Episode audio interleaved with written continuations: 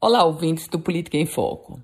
A gente fala hoje sobre o consórcio Nordeste, no contexto de que os governadores que integram o consórcio Nordeste estarão hoje no Rio Grande do Norte, aqui na capital, na cidade de Natal, para participarem de um ato, de um evento que vai marcar um auxílio a ser dado para os órfãos da pandemia. 500 reais. É um programa que os governadores estão adotando no contexto regional.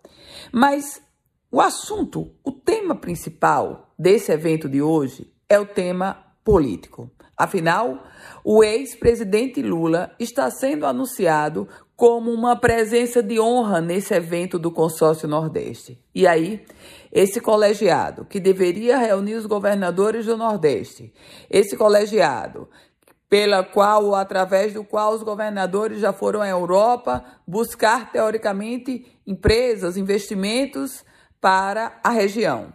Esse colegiado que comprou 48 milhões de reais em respiradores e não apareceu nenhum respirador.